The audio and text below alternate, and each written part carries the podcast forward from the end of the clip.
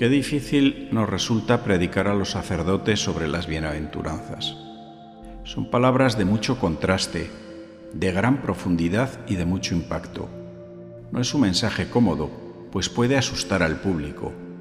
Cuando Jesús pronunció este discurso, debió armar un gran revuelo en el auditorio. Muchos no entenderían este mensaje y necesitarían un tiempo prudente para digerirlo. Estas palabras fueron pronunciadas después de comenzar su vida pública, de elegir a los primeros discípulos y de realizar los primeros milagros. Jesús establece cuál es el camino de la felicidad con los valores del reino de Dios y cómo estos se oponen totalmente al principado del mundo. Y exige una opción radical, o por su reino o por el mundo.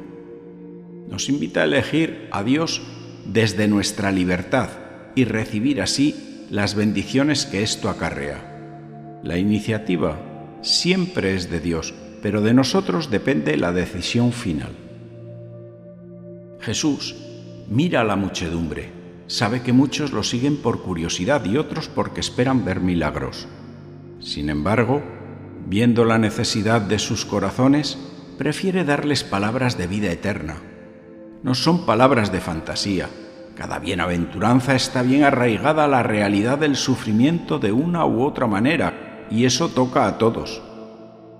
Sube al monte porque tiene un significado, pues Dios manifestó sus mandamientos en un monte, y ahora lo que va a manifestar es una nueva forma de ver y entender la ley nueva que Dios trae. Cuando estaba en la cima y era bien visible por todos, se sentó, porque la cosa iba para largo y porque los rabinos enseñaban a sus discípulos sentados en el suelo formando un círculo. Las bienaventuranzas son un mensaje que hace posible la dicha, pero partiendo del sufrimiento que encierra una misteriosa voluntad de Dios. Están dispuestas en orden para comprenderlas mejor empiezan y terminan evocando el reino de los cielos. Responden a ese anhelo natural de felicidad que sólo proviene de Dios. Quienes se sientan conmovidos por estas palabras, desde ahora deben buscar la dicha en esta vida y como prolongación la encontrarán también en la vida eterna. La primera bienaventuranza dice así, Bienaventurados los pobres de espíritu, porque de ellos es el reino de los cielos. Un cóctel con las palabras pobre y reino es difícil de mezclar, aunque parecidas expresiones se utilizaron en tiempos de los profetas para referirse a las bendiciones de Dios. La pobreza por sí misma no es ninguna virtud. En aquel tiempo era demasiado abundante y escandalosa las calles estaban llenas de pobres, enfermos, marginados, mendigos, extranjeros y gente ignorante. Y esto contrastaba de forma insultante con la riqueza de los saduceos y con la perfección moral de los fariseos. No solo eran pobres, sino que además pecadores sin dignidad. En hebreo el término para referirse a un pobre era anahuín. Jesús viene a liberarnos de este yugo con autoridad los pobres de espíritu no se refiere a los que no tienen dinero, se refiere a los que se sienten necesitados de Dios, a aquellos que no encuentran satisfacción en los bienes de la tierra, a aquellos que saben que solo serán saciados si optan por Dios. Un rico puede ser pobre de espíritu por no estar pegado a sus bienes materiales. Se trata de una actitud interior que elimina todo obstáculo y excusa para seguir a Jesús. Eso sí, ser pobre no es compatible con el egoísmo. No se puede tener apegos pegajosos, ni afectivos, ni materiales. Hay que saber desprenderse de ellos y aprender a compartir y vivir de una forma nueva. Aquella viuda que echó dos monedillas en el templo era una bienaventurada. Otra mujer bienaventurada es la Virgen María, porque está totalmente dispuesta a la gracia de Dios. Dice un sí radical y rotundo a todo lo que Dios quiera pedirle. El reino de los cielos no es un lugar al que iremos cuando muramos. Se refiere a que Dios está más allá de cualquier cosa que podamos comprender. Ya puedes comenzar a vivir aquí este reino con dicha y entrenando tu corazón para el cielo. Vivir ahora lo que luego viviremos plena y eternamente en la gloria. La segunda bienaventuranza es, Bienaventurados los mansos, porque ellos poseerán la tierra. La mansedumbre es fruto del Espíritu Santo. Jesús es el manso y humilde de corazón por excelencia. Por tanto, su reino ha de ser donde no se impone la fuerza. Ser manso no es sinónimo de debilidad, de dejarse atropellar o de callar las injusticias. Cuando Jesús es abofeteado en casa de Caifás, le dice a quien le da la bofetada, si he hablado mal, dime lo que he dicho mal, pero si he hablado correctamente, ¿por qué me pegas?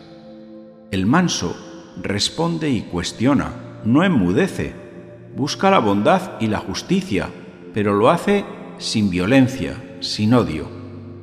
Lo hace con mansedumbre, es decir, con valentía y firmeza, dando un paso adelante y no retrocediendo.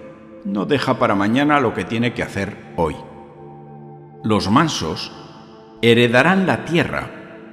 El Salmo 37 dice que no hay que enfurecerse por los malvados que parecen triunfar, pues no debemos caer en la misma ira de quienes obran mal. Sin duda Jesús tenía presente este salmo cuando pronunció las bienaventuranzas. Podría parecer que perdemos la batalla mientras los malos triunfan y meten mucha bulla, pero al final serán los mansos los que heredarán la tierra de forma silenciosa mientras que los iracundos y alborotadores permanecerán atrapados en el cepo de la muerte para siempre. La tercera bienaventuranza es, Bienaventurados los que lloran, porque ellos serán consolados. Este año parece haberse desplomado el cielo. Personalmente he comenzado escuchando muchísimas experiencias de mucho sufrimiento en muchas familias y en personas de todo tipo. Enfermedades, rupturas, ruinas, cánceres, pérdidas, dependencias, soledades. Me produjeron espanto en el corazón e impotencia en el alma. Todo lo puse delante de Dios.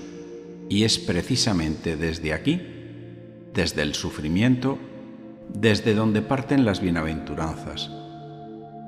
Esta bienaventuranza quiere invitarnos a ser compasivos con el sufrimiento ajeno, con los que lloran. Pues cada mañana abrimos el día con el salmo que dice, si hoy escucháis mi voz, no endurezcáis el corazón. Pues eso, no endurezcamos el corazón y pongámonos en el lugar del otro. Hay tantas personas que sufren desgracias que nos invitan a llorar junto a ellas. Por la mala suerte en la vida, por la soledad, porque la salud los ha abandonado, por las injusticias, etc. Es un adelanto del verdadero consuelo que sin excepción encontraremos en el corazón de Dios. No vemos a Dios en esos negros momentos, pero Él sigue estando muy, muy cerca de nosotros. Tan cerca como estaba el cuerpo de Jesús de la madera de la cruz donde fue crucificado. Esta bienaventuranza habla de un descubrimiento futuro, de algo que está oculto y que al final se descubrirá. El porqué del sufrimiento y el amor escondido de Dios va a tener sentido cuando te encuentres con Él.